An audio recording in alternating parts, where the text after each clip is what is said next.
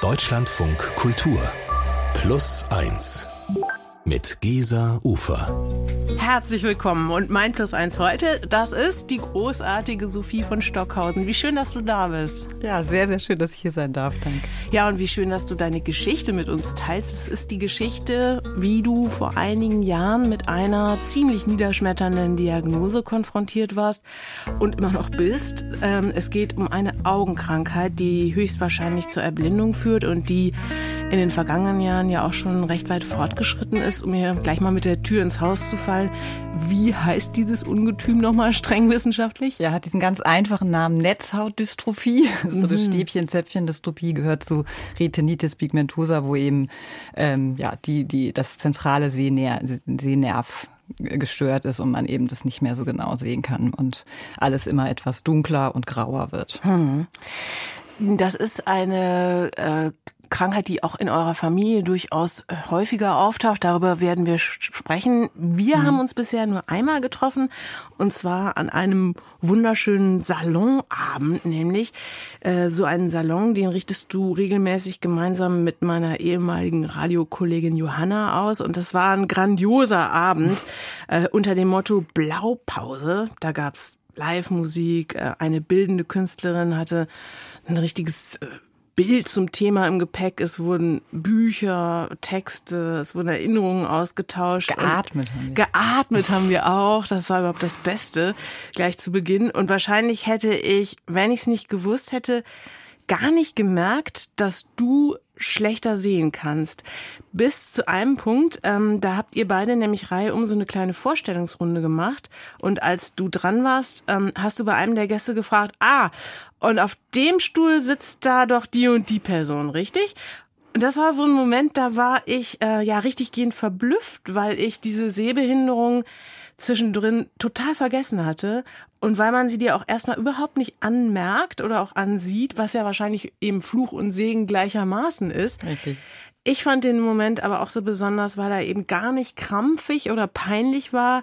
Äh, ich glaube, wir haben sogar so ein bisschen gelacht zusammen, mhm. was ich voll angenehm fand, äh, dass da gar kein Platz war, irgendeinen so komischen Elefanten in den Raum zu lassen. Ähm, also es war vollkommen unbeschwert. Das war aber wahrscheinlich nicht immer so. Stimmt's? Nee, also erstmal habe ich dafür natürlich viel dran gearbeitet, dass ich das, ähm, weil ich das ja immer nicht zeigen wollte, dass ich ähm, das so gut wie möglich kompensiere, dass niemand merkt. Dadurch geht mir das immer so ins, im Blut über. Und an dem, es ist mir aber auch schon mal in so einer Vorstellungsrunde passiert, dass Leute in letzter Minute den Platz gewechselt haben und ich das nicht mitgekriegt habe und ich dann knallhart die falsche Person vorgestellt. Ja, da sagte, nee, das ist nicht die so und so, das ist die Theresa. Also, ähm, genau, nee, das äh, war natürlich nicht immer so. Aber jetzt habe ich eine Frage vergessen, die du eigentlich dazu stellst. Ob der Elefant im Raum so. so. langsam verschwunden ist, weil ich habe den Eindruck, das beschreibst du auch in einem Buch, was gerade erschienen ist, dass eigentlich, ja, wie du im Grunde es geschafft hast, diese diese Krankheit immer besser in den Griff zu bekommen, auch wenn es natürlich immer wieder Rückschläge gibt. Ja, genau. Also, dass ich äh, eben generell äh, geschafft habe, das ging natürlich bei mir selber los, irgendwie äh, mal zu akzeptieren, dass ich mich damit auseinandersetzen muss, dass ich da einen offensiveren Umgang mal halt machen muss, dass ich mich mit anderen austauschen muss diesbezüglich und eben mir auch Hilfe holen muss oder auch um Hilfe bitten muss, was irgendwie für mich immer super schwierig war. Ich wollte immer selbstständig und unabhängig und ähm, effizient und eloquent sein und fand das immer als ein Riesenproblem, wenn ich das dann nicht mehr sein konnte, angeblich, was ja jetzt überhaupt nicht so vorkommt. Wie du sagst, so ein Abend, da fällt es dann irgendwie vielleicht gar nicht auf. Und ich habe ja inzwischen auch wirklich so ein Wahnsinnsnetzwerk an den Wahlverwandtschaften, wie ich sie immer nenne, so ein soziales Umfeld, die eben auch ganz natürlich äh, das mittragen und mir eben gelegentlich helfen. Und dadurch hat sich für mich wahnsinnig viel verändert. Ne? Also dass ich eben merke, je offensiver ich damit umgehe, je mehr ich darüber spreche, umso positiver sind die Reaktionen, umso einfacher fällt mir das Leben und dass ich eben rückblickend immer denke, oh Mann, hätte ich das mal vorher gemacht, dann hätte ich mir sehr viel Kummer, Schmerzen, Blessuren erspart. Ähm, ja, und das äh, merke ich jetzt, jetzt so. Ja, und genau, über dieses Verdrängen der Krankheit, über dieses Hadern und Verstecken, ähm, ja, über die tiefen Täler, aber dann eben auch über deine Akzeptanz und diesen offensiven Umgang mit deiner Sehbehinderung werden wir heute sprechen und ich freue mich sehr darauf. Danke.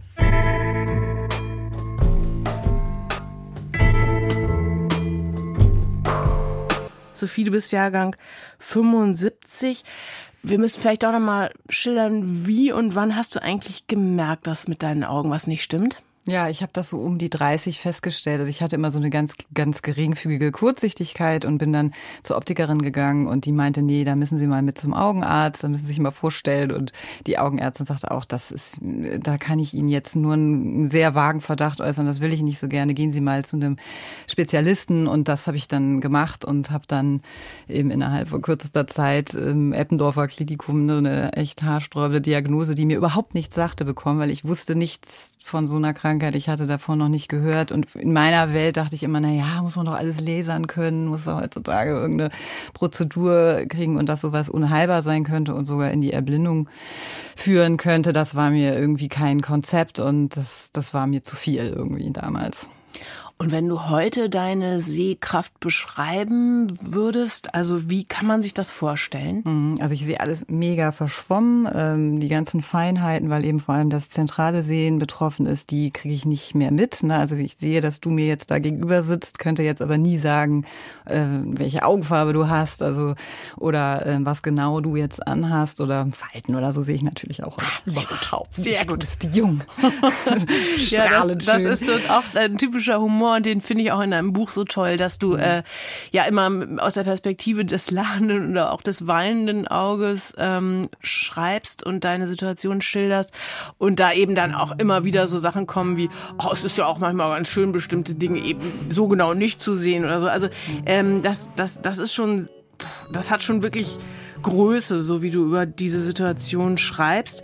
Ähm, irgendwann fiel der Groschen, dass es in deiner Verwandtschaft auch dieses Problem gibt, aber dass überhaupt nicht darüber geredet wurde. Warum das? Ja, also das ist wirklich ein Phänomen, was mir dann auch erst später so klar geworden ist, dass äh, ungern über Probleme der eigenen Familie gesprochen wurde, lieber über die der anderen oder eben allgemeine politische äh, Sachen besprochen wurden, aber eben so die eigenen Probleme und Krankheiten waren eigentlich immer ein Tabu. Und ist, deshalb, das, das merkt man natürlich nicht, wenn man selber nicht äh, richtig betroffen ist und auch nicht denkt, dass das irgendwie ein Thema sein könnte. Und als ich dann meine Diagnose hatte und damit dann irgendwann mal bei der Familie meines Vaters aufgeschlagen bin, sagte der so, ja, ja, das habe ich doch auch und die Großtante so und so hat es doch auch.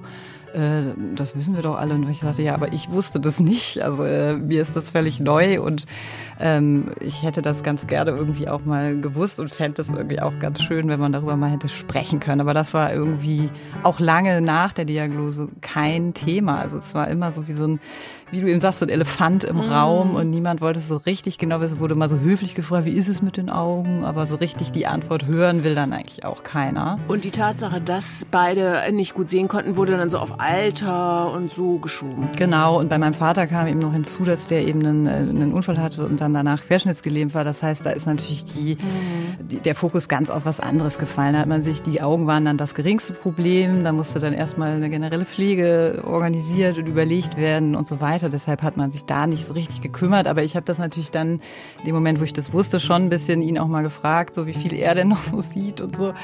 Aber ja, also da, da ist dann nicht so viel. Und bei den anderen war es eben tatsächlich so, dass es wesentlich später aufgetreten ist und die auch nicht so wie ich mitten im Leben standen und dann immer gesagt haben, ja, aber die kam doch, die Tante kam doch auch gut damit zurecht. Und ich mir dachte, ja, ist ja schön, aber die konnte halt ab 60 da auch irgendwie leben und, äh, kann, um die wurde sich gekümmert. Mhm. Aber das hat ja nichts mit mir zu tun, dass ich mit Mitte 30, Ende 30 so mitten im Leben stehe, ein Kind alleine großziehe und genau. irgendwie keinen Job finde. So. Das ist, das nämlich, muss man dazu sagen. Du bist alleinerziehende Mutter, hast immer viel und gerne gearbeitet. Du bist studierte Literaturwissenschaftlerin, Publizistin, E-Commerce, Fachfrau und du hast lange Jobs gehabt, von denen viele wahrscheinlich träumen. Also du warst lange bei Universal Music, noch länger bei der Modemesse Bread and Butter äh, in unterschiedlichen Startups.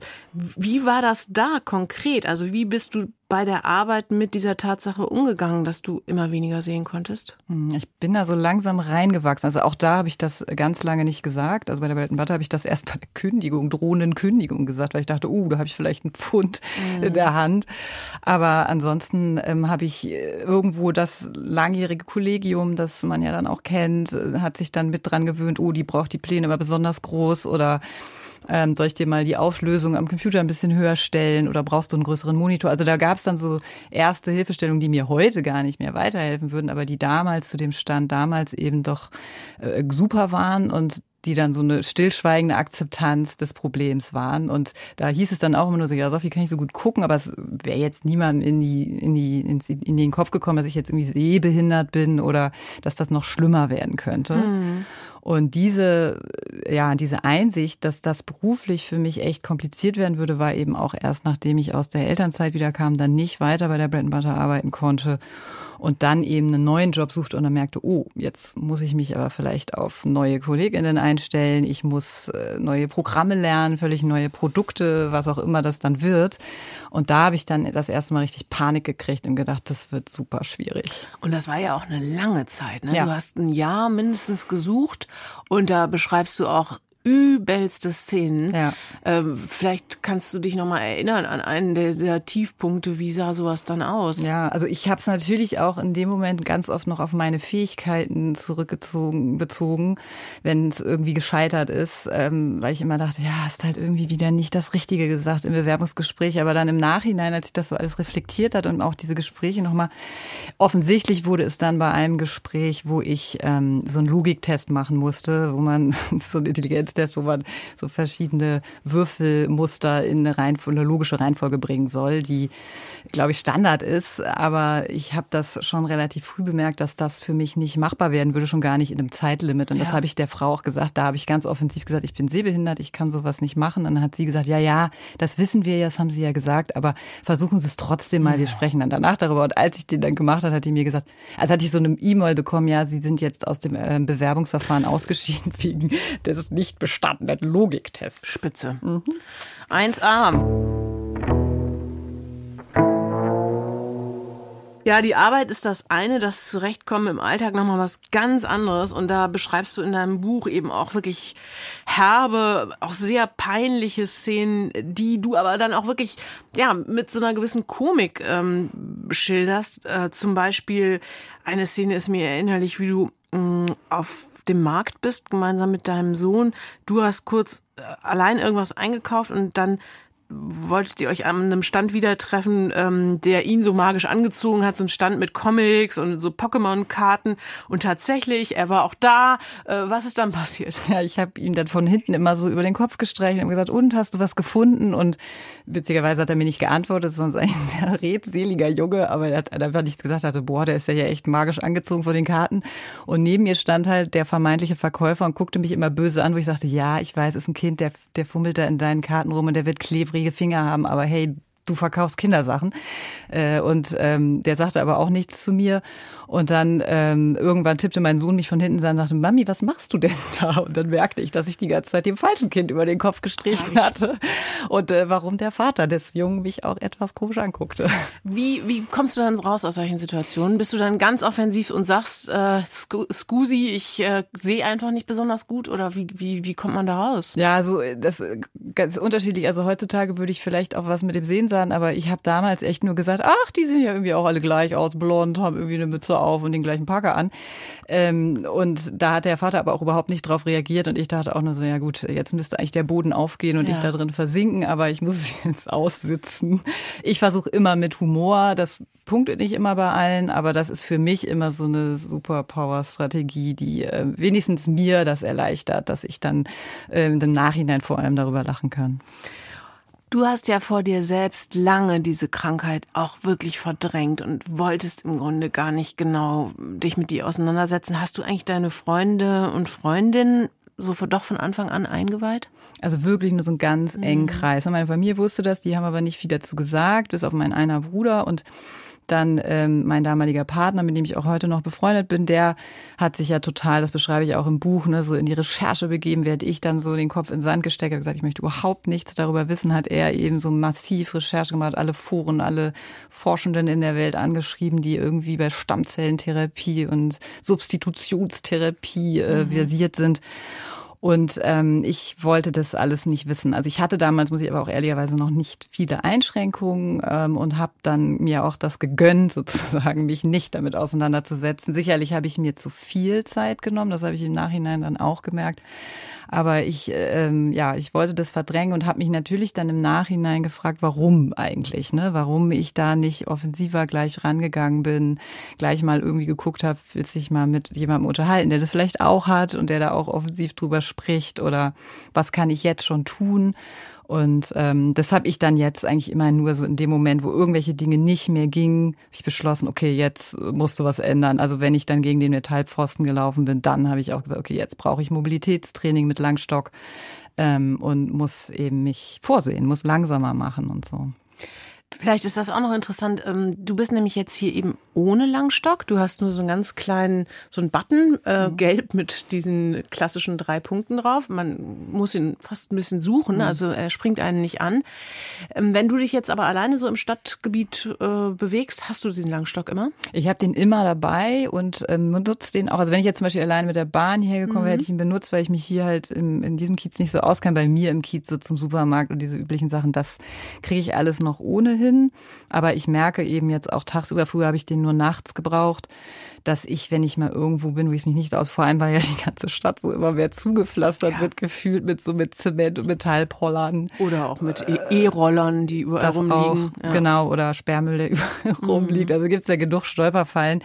Und ähm, da merke ich einfach, dass mir das eine ganz andere Sicherheit gibt. Ne? Und auch natürlich eine Visibilität anderen gegenüber. Das war so ein ja. Aha-Moment für mich, auch als ich fast mal jemanden im Rollstuhl umgerannt hätte, dass ich dachte, oh, also ich muss mich ja auch kennzeichnen, damit ja. ich auch anderen die Möglichkeit, die vielleicht ja auch schwächer sind oder genauso schwach wie du, ähm, in dem Moment zu reagieren oder zu wissen, warum hat die mich jetzt angerempelt oder warum bleibt die stehen, warum äh, hält die sich so krampfhaft am Geländer fest und mhm. so. Ne?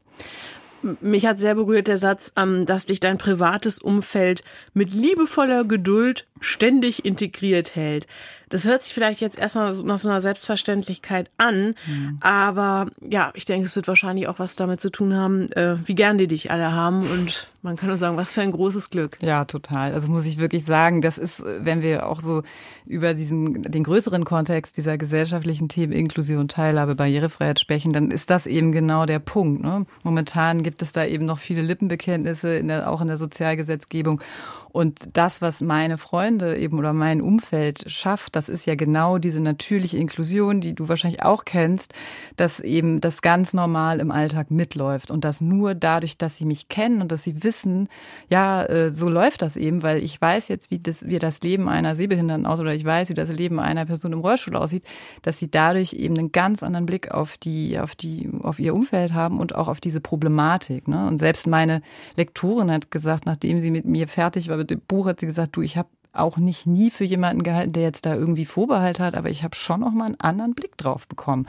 Und das sind natürlich Sachen, die mir, die ich toll finde, dass das sowas bewirken kann, dass äh, Menschen eben dadurch, durch diese Berührung und Begegnungen eben merken, ja, das ähm, ist nicht so schwer, wir können es hinkriegen und momentan läuft es eben aber leider noch so, dass es ja immer das eigene Engagement deines Umfelds und dir selber ist, dass das funktioniert. Und mir wäre es eben ein Anliegen, dass auch für Menschen, die dieses Umfeld vielleicht nicht haben, aus irgendwelchen Gründen, da aber trotzdem auch die Hilfe bekommen und die Unterstützung und auch vor allem diese Barrierefreiheit, die sie verdienen. Ne?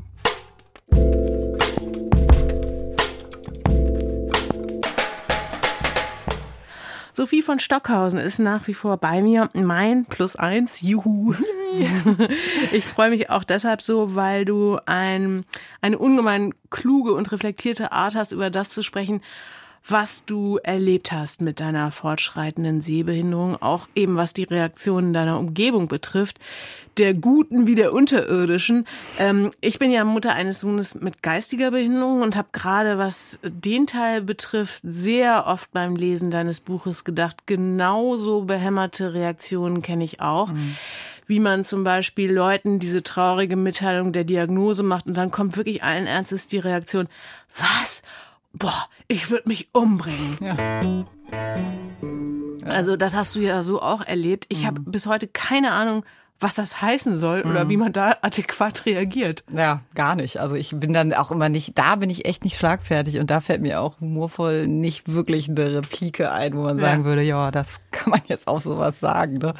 Oder auch ganz schlimm, diese Theorie, äh, dass ich doch sofort an irgendeiner anderen Stelle irgendwelche Superkräfte einstellen müssten, wenn ähm, ein Sinn vielleicht schwächer wird oder eine Behinderung vorliegt. Also das scheint so eine Theorie, dass der Mensch so die Summe seiner Teile sein muss und wenn irgendwo was nicht so rund läuft, dann wird das an anderer Stelle automatisch kompensiert. Also diese Vorstellung, Du Ja. müsstest jetzt automatisch phänomenal gut riechen, hören oder tasten können. Ja. Oder mein Sohn mit geistiger Behinderung müsste aber doch irgendwelche mega Inselbegabungen haben. Genau, ja. Mhm. wie, wie bei Rain Man oder so. Was hältst du von dieser Theorie? Ja, finde ich auch immer total absurd und ich sehe das eigentlich immer eher so als so ein Hilferuf, um irgendwas sagen zu können. Also erstmal, wie du auch sagst, ist es so ein bisschen dieses, wir können uns so schwer damit abfinden, dass irgendwas nicht perfekt in Anführungszeichen läuft oder ist und wenn es dann nicht mehr perfekt ist, dann muss es doch aber irgendwie wieder gut werden und dass es nicht immer ein Happy End gibt zu Dingen und dass manche Sachen eben einfach auch oft mal beschissen sind.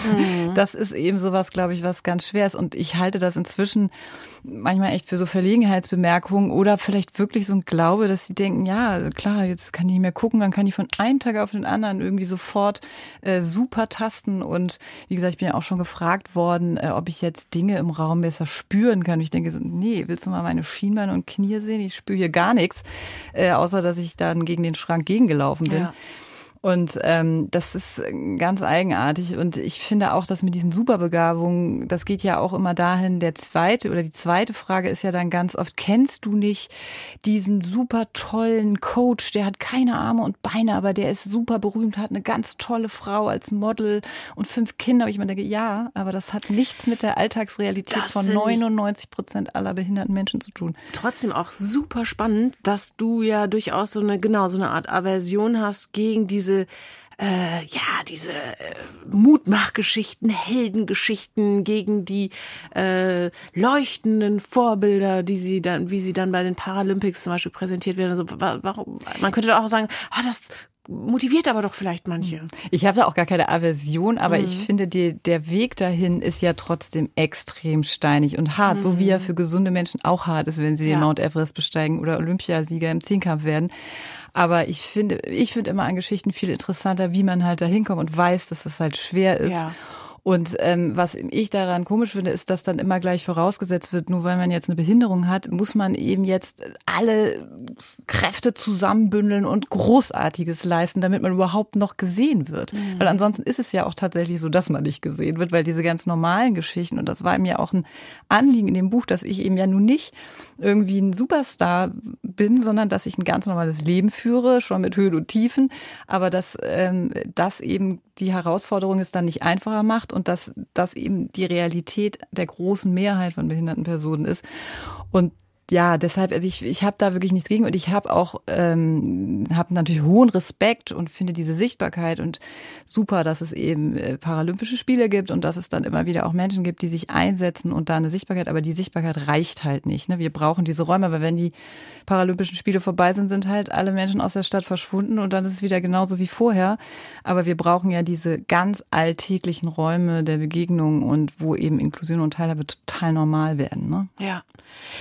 Du schreibst äh, über diesen ganzen Komplex auch sehr, sehr schön über äh, unter der Überschrift Stolz trifft Vorurteil. Da hört man gleich wieder die Literaturwissenschaftlerin raus. Und überhaupt finde ich das so schön an deinem, an diesem Buch eben diesen Witz und auch zum Beispiel die Tatsache, dass du ja sehr wohl Superkräfte hast. Wenigstens hat dein Bruder zwei von denen ausgemacht. Welche wären das nochmal? Ja, ich habe so ein äh, gutes Erinnerungsvermögen für Sachen, die man erstmal nicht so sicher, nicht so wichtig fände. Also zum Beispiel, wo Alltagsgegenstände liegen. Ne? Ich bin grundsätzlich eine ordentliche Person, aber ich habe irgendwie ein Auge dafür, wenn Leute Dinge irgendwo ablegen, wo die nicht hingehören.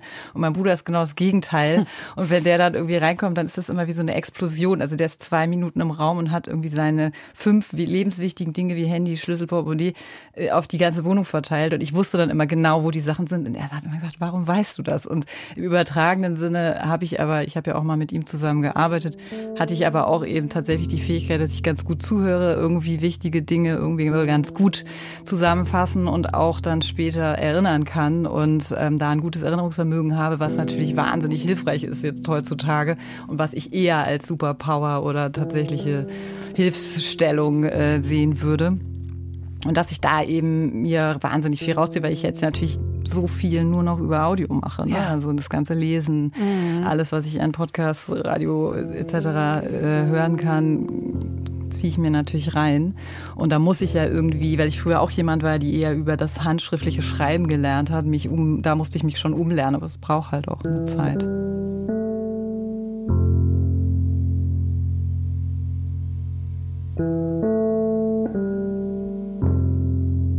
Hier kommt eine neue Folge aus unserer hübschen Serie mit Geständnissen. Diesmal geht es um eine ziemlich schleimige Spezies.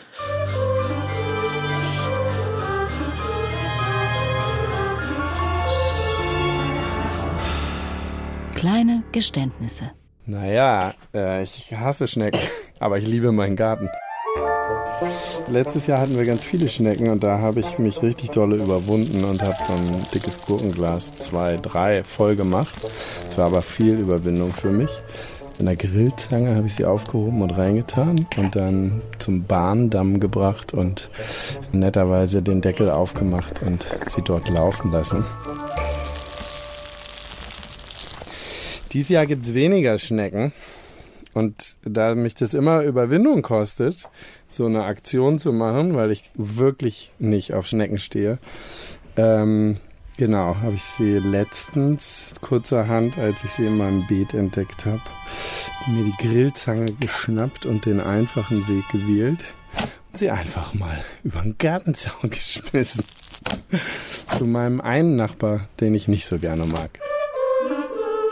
Ich habe in dem Moment gemerkt, dass das eine komische Sache ist oder eine komische Nummer, aber wenn ich drüber nachdenke, ich habe kein schlechtes Gewissen eigentlich. ich habe das Problem damit ja auch nicht wirklich behoben, sondern nur verschoben.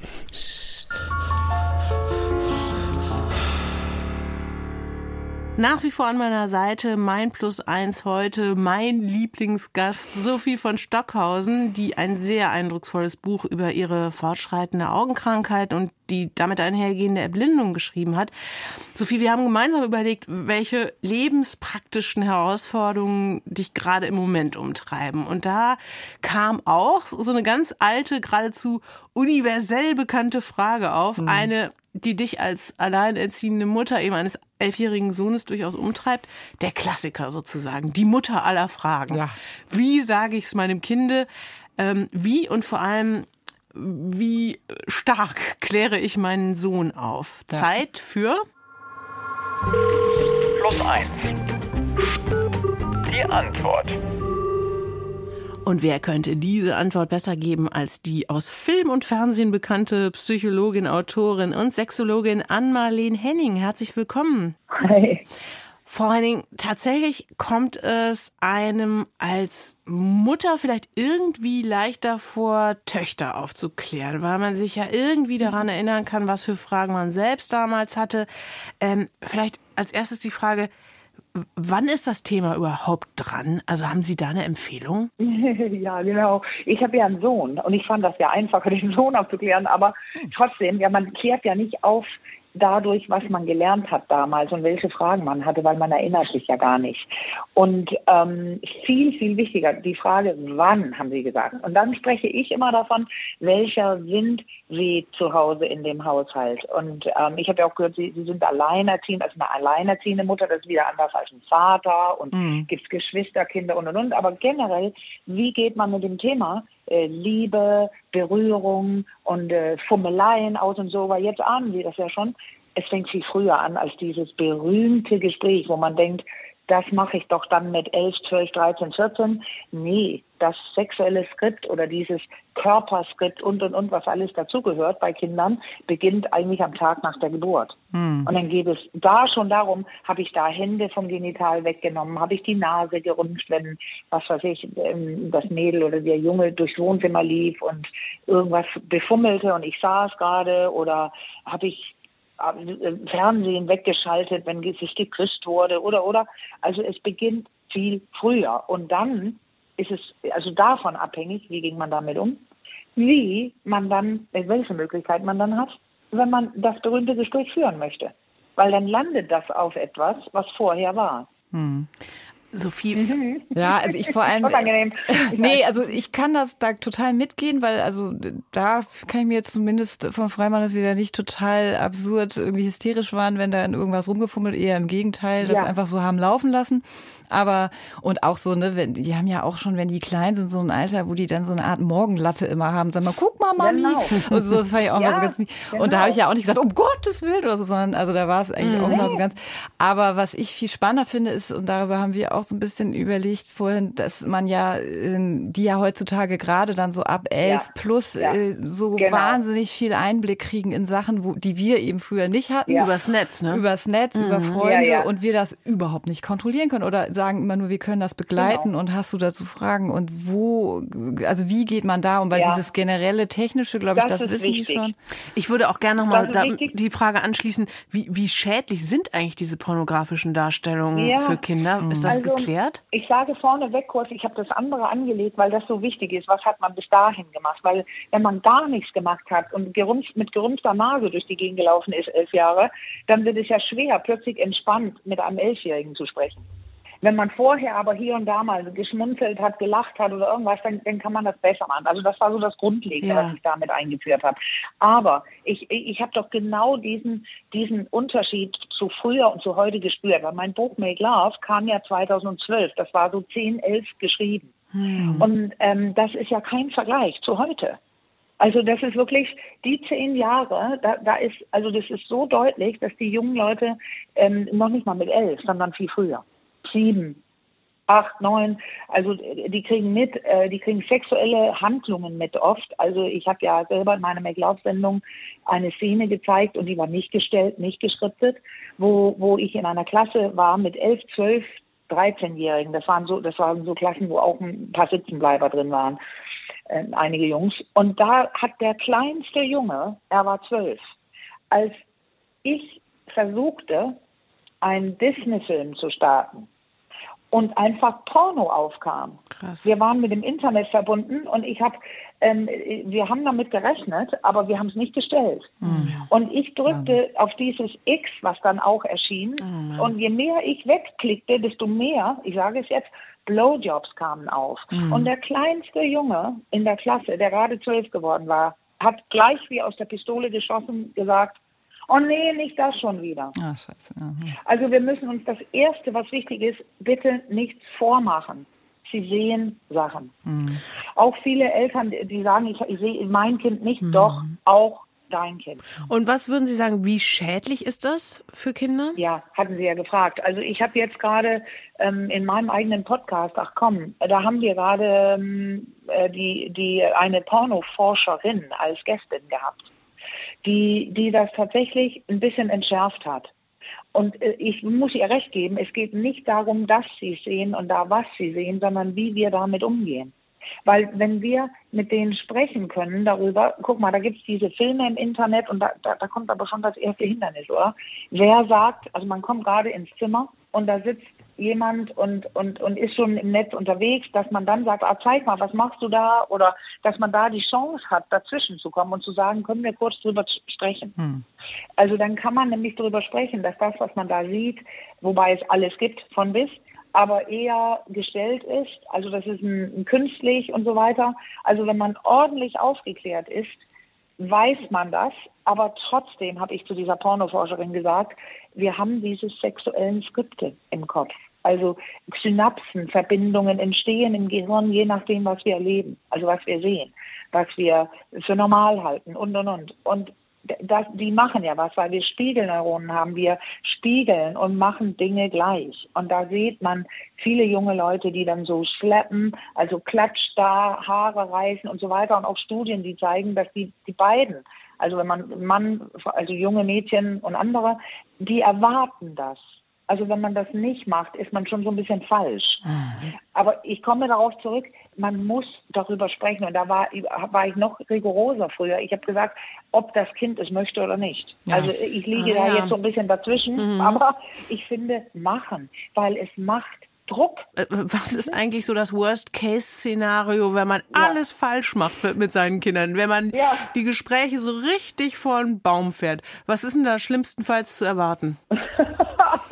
Wahrscheinlich, dass die Kinder irgendwie denken, Gott, ist meine Mama bescheuert. Oder? Ey, das, die hat, die wird rot, die kriegt, die stottert rum und so. Ich glaube also, nämlich, ich will eigentlich darauf wieder, hinaus, ne? wahrscheinlich, wahrscheinlich ist es in jedem ja, Fall besser, erstmal das Gespräch zu suchen, weil so richtig viel kaputt machen kann man ja eigentlich nicht, oder? Nein, genau. Nee, absolut nicht. Und das, danke für dieses, diese Frage, weil das Stichwort sollte sein, wenn man unruhig ist, wenn man selber mit hoher Scham belegt ist oder so, dann nehmen doch genau nimm das, Mhm. Sag einfach, oh, ich wollte dich die ganze Zeit was fragen und irgendwie fällt es mir ein bisschen schwer, das kommt mir nicht so leicht über die Lippen oder so. Gib zu, wie es dir geht, weil das Kind liest es eh in deinem Gesicht. Hm. Ann-Marlene Henning, ganz herzlichen Dank für Ihre Antwort und einen schönen Sommer für Sie.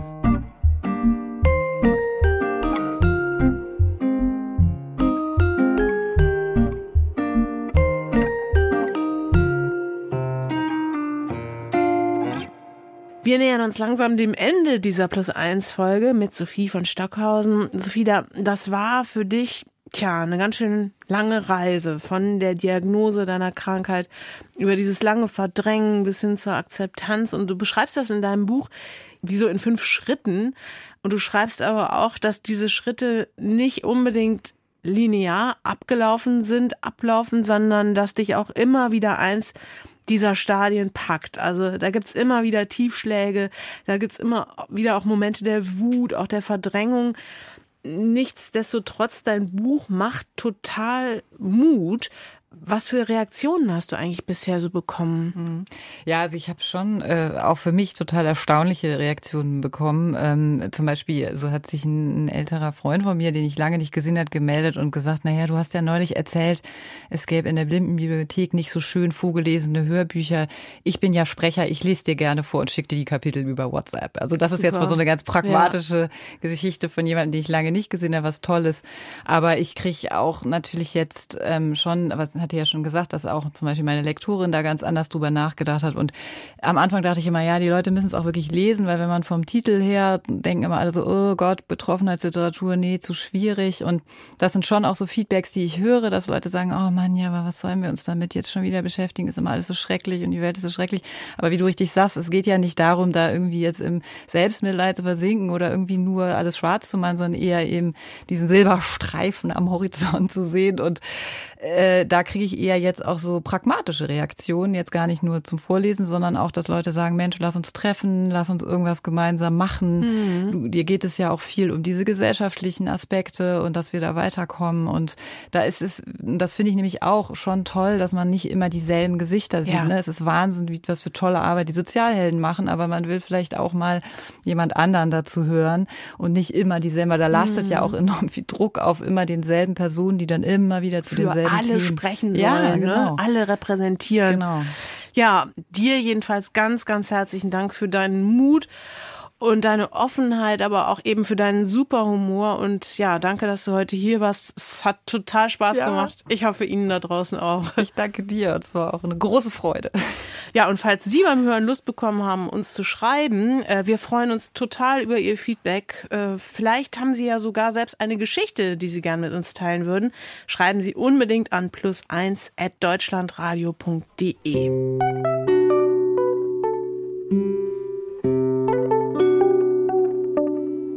Und wenn Sie gerade in der Stimmung sind, noch eine berührende Geschichte zu hören, in der anderen Plus 1 Folge lernen Sie die Studentin Aida kennen, die beim Ausbruch des Bosnienkrieges eher unfreiwillig zur Kriegsreporterin geworden ist, in der Hoffnung damit zu helfen, den Krieg schneller zu befrieden. Eine herbe Enttäuschung folgte, dann wiederum eine Begegnung, die der jungen Frau neue Hoffnung gegeben hat. Und einer fragte, Does anybody have a phone? Und ein Nachbar von mir sagte, everybody has a phone, but nobody has a phone line. Wir haben alle gelacht.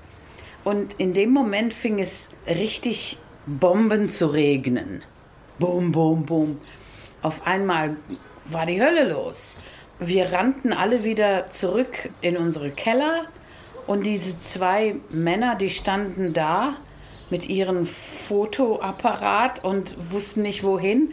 Und ich nahm sie dann an der Hand und sagte, ihr kommt mit mir. Diese andere Plus 1 Folge, die finden Sie überall da, wo es Podcasts gibt und natürlich auch als Abo in der DLF Audiothek. Ich bin Gesa Ufer und ich freue mich, wenn Sie wieder reinhören.